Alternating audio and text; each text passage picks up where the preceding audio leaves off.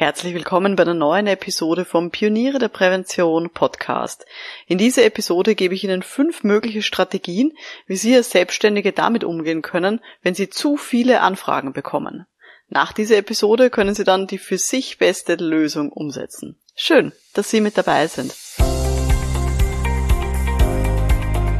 Um in Betrieben wirklich etwas zu bewegen, braucht es mehr als Fachwissen. Pioniere der Prävention Psychologische Impulse für Ihren Erfolg in Arbeitssicherheit und Gesundheitsmanagement. Veronika Jackel inspiriert Präventionsexpertinnen und Experten mit Empathie und Energie. Profitieren auch Sie vom Know-how der erfahrenen Arbeitspsychologin Veronika Jackel. Liebe Pioniere der Prävention, sind Sie in der komfortablen Situation, dass Sie mehr Anfragen bekommen, als Sie annehmen und umsetzen können? Gratulation. Das ist ein Indikator dafür, dass sie offenbar sehr vieles sehr richtig machen. Wahrscheinlich sind sie richtig gut in ihrer Präventionsarbeit und sie bekommen ganz viel gute Mundpropaganda. Aber ich weiß auch, dass viele PräventionsexpertInnen die Tendenz haben, in solchen Phasen viel zu viele Projekte anzunehmen. Sie wollen niemanden enttäuschen und eben gern jedes Projekt umsetzen. Aber das geht nicht. Unser Tag hat nur 24 Stunden. Und ja, auch ihre hat nur 24 Stunden. Und damit muss man auch klar sagen, jedes Ja zu einem Projekt führt zwangsläufig zu einem Nein zu irgendetwas anderem. Also entweder zu einem anderen Projekt, ein Nein zur Freizeit, ein Nein zur Familie, irgendwas bleibt ganz sicher auf der Strecke. Und das kann ja auch nicht das Ziel sein, oder? Deswegen schauen wir uns heute fünf Lösungen an, wie man damit umgehen kann, wenn man zu viele Anfragen bekommt. Und einfach schneller und mehr arbeiten, das zählt heute mal nicht dazu.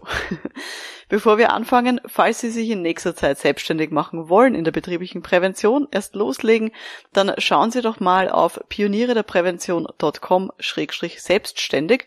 Da finden Sie den kostenlosen Audiokurs Erfolgreicher Start in die Selbstständigkeit.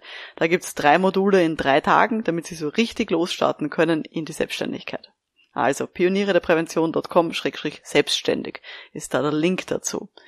Ich selber bin ja jetzt schon seit ungefähr 13 Jahren selbstständig und ich kenne beide Phasen. Also ich kenne die Phase, wo man den ganzen Tag nichts zu tun hat, wenn man sich's eingesteht, weil man nur für wenige Kundentermine pro Monat gebucht ist.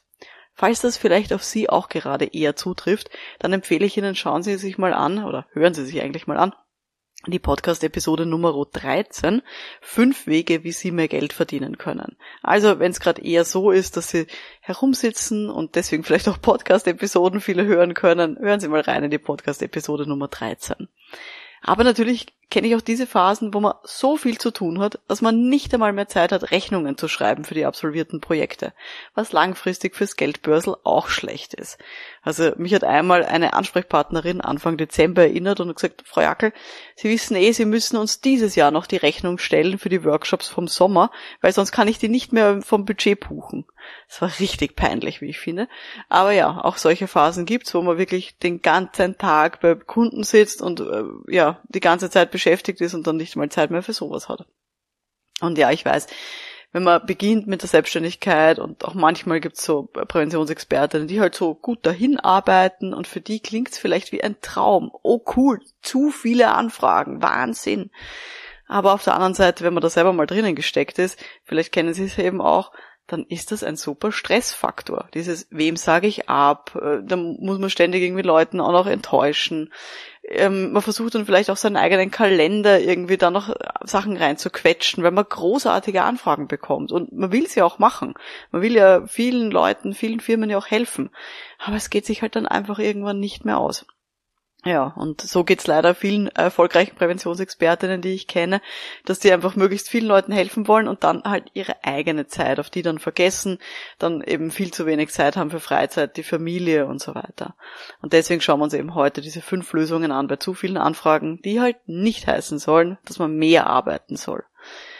Vielleicht ein Schritt davor, woran könnten Sie bemerken, dass es Ihnen zu viel ist? Vielleicht hier mal ein paar Symptome, dass Sie keine neuen Anfragen mehr annehmen sollten. Erste Möglichkeit, es bleiben eben so Routine-Dinge liegen wie die monatliche Buchhaltung oder Sie haben nicht mal mehr Zeit, äh, irgendwelche Rechnungen zu schreiben. Nummer zwei, ähm, Sie entdecken eine spannende Fortbildung, die in sechs Monaten stattfindet und da haben Sie aber schon einen Kundentermin und Sie können den auch gar nicht mehr verschieben, weil der Kalender so bummvoll ist. Auch das ist ein Indiz dafür, dass Sie keine Anfragen mehr annehmen sollten. Eine ehemalige Kollegin fragt vielleicht, ah, gehen wir mal einen Kaffee trinken. Aber Sie haben so viele Termine, es geht sich einfach nicht aus. Nicht einmal ein kleiner Kaffeetrinktermin. Und vielleicht hetzen sie nur noch von Termin zu Termin zu Termin zu Termin und sie haben überhaupt keine Zeit mehr, das sauber vor- oder nachzubereiten und machen das dann, weiß ich nicht, in der U-Bahn, im Zug, im Auto und versuchen das noch irgendwie unter Kontrolle zu bekommen. Das sind lauter Symptome, dass sie wirklich hier eine gute Lösung brauchen und dass sie echt nicht noch mehr Anfragen annehmen sollten. Gut, kommen wir zu unseren fünf Lösungen. Was habe ich mir hier notiert? Erste Lösung, ähm, immer gut in Zeiten von hoher Inflation werden sie einfach teurer. Überdenken Sie Ihren eigenen Stunden- oder Tagsatz. Das ist immer eine gute Idee, wenn man gut gebucht wird, weil offensichtlich ähm, können sich dann auch sehr viele Firmen gerade gut leisten. Ich weiß natürlich, ähm, wenn man viel mit Stammkundinnen arbeitet, dann ist das ein bisschen schwerer, also wenn man so langfristige ähm, Verträge vielleicht auch hat. Aber wenn Sie Anfragen bekommen von Neukundinnen oder Kunden und ja, sich vielleicht mal überlegen, okay, jetzt schaue ich mal, was denn das denen so wert sein könnte, gehen Sie einfach mal beinhart nach oben mit Ihrem Stunden- oder Tagsatz oder mit Ihrem Projektsatz. Und ähm, das würde ich empfehlen, vor allem bei Leuten, wo man vielleicht bei der Anfrage schon so das Gefühl hat, oh, das könnte super interessant sein, aber wahrscheinlich auch mühsam. Die brauchen wahrscheinlich viele Abstimmungen, die wollen vielleicht ein bisschen mehr Betreuung, als am Papier vereinbart ist, die rufen ständig an, die wollen dann längere Gespräche und so weiter. Das muss man alles vorher schon ein bisschen reinkalkulieren in einen höheren Preis. Und natürlich, wenn man mit dem Preis raufgeht, siebt das auch ein bisschen die Firmen aus, ähm, die dann tatsächlich auch Ja sagen würden ähm, zu den Angeboten. Also teurer zu werden ist nicht die blödeste Idee, wenn man eh zu viele Anfragen hat, die man nicht alle bearbeiten kann. Dann geht man ein bisschen nach oben mit dem Preis, ist gut für die eigene Geldbörse, wie gesagt, ähm, und ähm, es werden immer noch genug Leute überbleiben, immer noch genug Projekte. Punkt Nummer zwei. Was kann man auch tun, wenn man zu viele Anfragen hat? Man muss halt Nein sagen lernen. Ich weiß, das ist hart, ähm, aber das kann man auch lernen. Ähm, das kann man auf zwei unterschiedlichen Arten machen. Man kann entweder seinen ganzen Kalender voll buchen lassen, so ein bisschen nach dem äh, Konzept First Come, First Serve. Also die ersten bekommen einfach Termine und wenn dann, wenn man dann keine Zeit mehr hat, dann fangt man an, Termine abzulehnen, solange bis äh, ja die wieder Termine haben wollen zum Zeitpunkt, wo es geht. Das kann man machen. Oder man kann sich ein bisschen genauer überlegen, mit wem will man denn wirklich arbeiten. Also welche Firmen passen gut zu Ihnen und Ihrer Arbeitsweise. Und dann können Sie auch schon mal Anfragen ablehnen, für die man vielleicht sogar noch Zeit hätte, wenn man ein bisschen herumschiebt, aber die vielleicht nicht perfekt zur eigenen Positionierung passen. Und dann vertrauen Sie einfach mal darauf, dass auch noch bessere Anfragen reinkommen könnten. Weil wenn Sie vielleicht eh jede Woche Anfragen bekommen, dann kann man ja auch mal drei, vier Wochen die Anfragen einfach ablehnen, selbst wenn noch ein bisschen Zeit übrig wäre im Kalender und darauf vertrauen, dass in der vierten, fünften, sechsten Woche vielleicht bessere Anfragen reinkommen. Genau. Ähm, vielleicht an der Stelle zum Thema Nein sagen. Ich habe ja vor ungefähr einem Jahr meine Tochter bekommen und da habe ich auch überlegt, ähm, ob ich auf meine Website einfach draufschreibe, sowas wie einen Aufnahmestopp. So, ich nehme jetzt keine Kunden mehr ähm, und sozusagen erspare mir dann das Nein sagen ähm, und dass ich eben keine Zeit mehr habe für die Leute. Hab dann mich aber dagegen entschieden, weil ich wollte auch einfach wissen, welche Firmen mich anfragen. Ist ja auch immer sehr spannend und auch für welche Projekte. Also habe ich dann eben so ein automatisches Antwort-E-Mail formuliert, ähm, wo auch dann drinnen gestanden ist, ab wann ich wieder Projekte annehme. Und dadurch war es dann schön für mich, weil ich habe dann individuell entscheiden können, ähm, wann ich antworte und ob ich vielleicht nicht doch dieses Projekt dann machen möchte. Aber standardmäßig habe ich einfach immer abgesagt mit diesem automatischen Antwort-E-Mail. Und das hat mir dann vieles dann erleichtert. Wie gesagt, die zweite Variante, dass man sich auch ein bisschen mehr überlegt, mit wem will ich denn wirklich arbeiten, ähm, wer passt denn zu mir, zu meiner Arbeitsweise, führt uns zum Punkt Nummer drei, zur dritten Lösung, nämlich werden Sie spezialisierter. Das heißt, bieten Sie inhaltlich weniger an und überarbeiten Sie vielleicht auch mal Ihre Positionierung.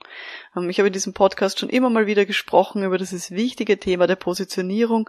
Das heißt, überlegen Sie sich ein bisschen genauer, was macht Ihnen denn besonders Freude?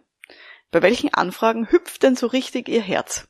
Und was sind so Anfragen, wo Sie eigentlich sagen, oh, habe ich eigentlich so keine Lust, kann ich ganz gut, aber eigentlich mag ich das nicht. Für manche Leute sind das so die Arbeit mit Einzelpersonen, für andere die Arbeit mit Gruppen, für manche das strategische Entwickeln mit Geschäftsführungen. Also das kann sehr unterschiedlich sein, was einem Freude bereitet und worauf man nicht so richtig viel Lust hat. Aber da dürfen Sie gerne spezialisierter werden, wenn Sie in dieser schönen Situation sind, dass Sie eh so viele Anfragen bekommen. Oder Sie überlegen sich, dass Sie vielleicht äh, bei der Form der Arbeit, wie Sie arbeiten wollen, dass Sie da konkreter werden. Zum Beispiel, dass Sie sagen, ich möchte im nächsten halben Jahr nur noch online arbeiten. Auch die Kolleginnen kenne ich.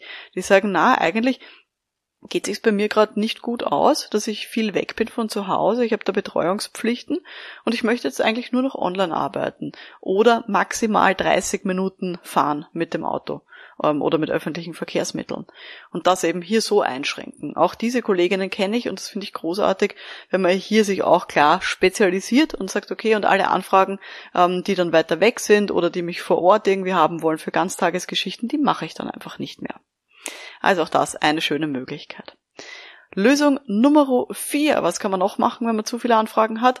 Ähm, Sie könnten diese Aufträge weitergeben an Subauftragnehmerinnen und einen Teil ähm, des Lohns sozusagen einbehalten, so ein bisschen als, ähm, ja, als Vertriebsbonus, wenn man so möchte. Das ist etwas, äh, was man tun kann, wenn man temporär, also für einen gewissen Zeitraum zu viel zu tun hat. Dann kann man in der Phase sagen, okay, das geht sich jetzt bei mir nicht aus, weiß nicht, im April, Mai bin ich schon voll gebucht. Ähm, aber wenn hier jemand ein Firma an mich herantritt ähm, und hier etwas von mir haben möchte, kann ich das eben weitergeben an Kolleginnen oder Kollegen. Man muss natürlich sehr vorsichtig sein. Erstens darf die Einschulungszeit nicht unterschätzen um, und die Abstimmungszeit untereinander dieses Weitergeben an Subauftragnehmerinnen funktioniert besser bei standardisierten Vorgehensweisen, wie keine Ahnung, CE-Kennzeichnung von Maschinen machen.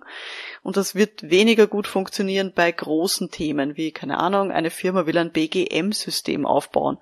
Weil, wenn man das weitergibt an Subleute, dann braucht es extrem viel Abstimmungszeit. Und ich möchte auch nochmal darauf hinweisen, seien Sie vorsichtig bei der Auswahl von solchen Subauftragnehmerinnen, von Kooperationspartnerinnen.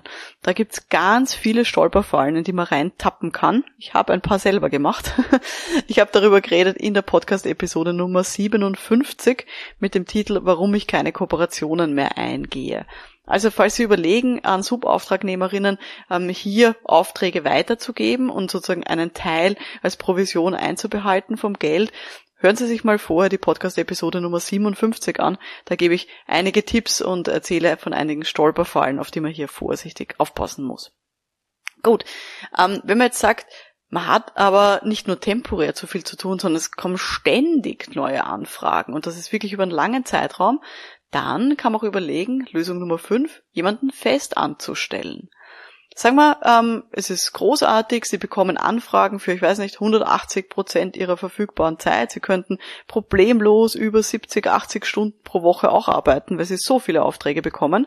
Dann könnten Sie ja jemanden einstellen und dann arbeiten Sie beide nur noch so 35 bis 40 Stunden pro Woche. Also richtig mal halt Vollzeit. Dann sind alle Kunden happy, alle Leute, die bei Ihnen anfragen, bekommen ihre Aufträge ähm, und bekommen ihre Projekte umgesetzt.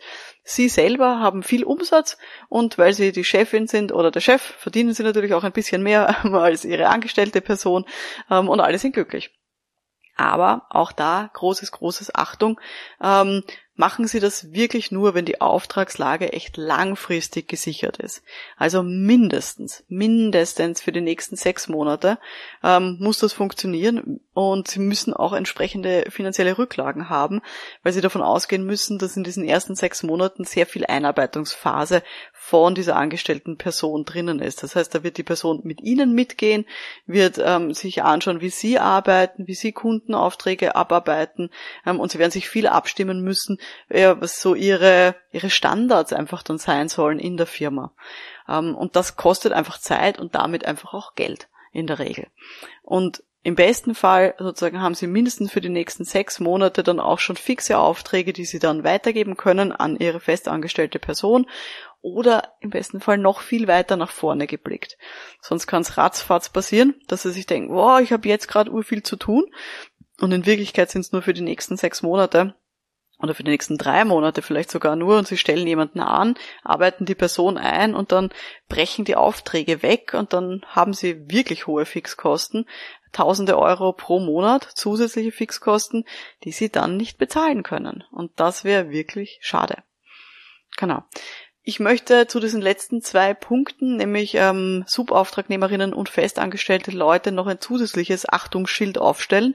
Nämlich, es kann vor allem zu Beginn sehr leicht passieren, wenn Sie im Moment solo unterwegs sind als Selbstständige und Sie eben übertragen dann Ihre Aufträge an jemanden anderen, dann kann es sehr leicht passieren, dass die Kundinnen und Kunden enttäuscht sind, weil die fragen eigentlich Sie persönlich an und wollen mit niemandem anderen zusammenarbeiten. Vor allem in Themenfeldern passiert das, wo es um die Persönlichkeit, um den persönlichen Zugang auch geht. Also ich rede jetzt von Arbeitspsychologie, Arbeitsmedizin, Führungskräftetrainings, wie gesund führen und solche Dinge. Da ist es nicht so leicht, das weiterzugeben an andere, weil es einfach da viel um den persönlichen Zugang geht. Genau. Gut, das waren jetzt äh, die fünf möglichen Lösungen, falls Sie zu viele Anfragen bekommen. Erstens werden sie einfach teurer, würde ich Ihnen sehr wünschen, dass Sie dann einfach äh, mit den Firmen weiterarbeiten, die mehr bezahlen wollen. Ähm, zweitens lernen Sie Nein sagen. Ähm, und überlegen Sie sich, ähm, ob Sie einfach Ihren Kalender voll buchen lassen und dann halt denen absagen, die zu spät kommen, oder ob Sie vielleicht eher ein bisschen rausfiltern wollen, mit wem wollen Sie denn wirklich arbeiten und welche Firmen passen denn gut zu Ihnen und wen wollen Sie eher absagen. Punkt Nummer drei, werden Sie spezialisierter, entweder inhaltlich oder von Ihrer Art und Weise, wie Sie arbeiten wollen. Nummer vier, übergeben Sie Ihre Aufträge an Subunternehmerinnen, an Subunternehmer. Oder Nummer fünf, Sie können auch jemanden fest anstellen. Genau. Gut, soweit ähm, von meiner Seite. Sie können gerne noch ein bisschen in diesem Podcast stöbern. Wie gesagt, es gibt ähm, einige spannende Episoden rund um das Thema Positionierung. Da habe ich sehr viel drüber gesprochen. Oder auch die Podcast-Episode Nummer 13, wenn Sie eigentlich noch nicht zu viele Anfragen haben, aber vielleicht mehr Geld verdienen wollen. Podcast-Episode Nummer 13, fünf Wege, wie Sie mehr Geld verdienen können. Genau. Ja, das war die heutige Folge vom Podcast für Pioniere der Prävention. Falls Sie jemanden kennen, der auch ständig ausgebucht ist und ähm, die Person ist vielleicht ständig ähm, unterwegs und kann mit Ihnen nicht mehr Kaffee trinken gehen, empfehlen Sie doch diese Podcast-Episode dieser Person gerne weiter. Mein Name ist Veronika Jackel. Vielen Dank fürs Dabeisein und wir hören uns dann in der nächsten Folge. Bis dahin, alles Gute. Ciao.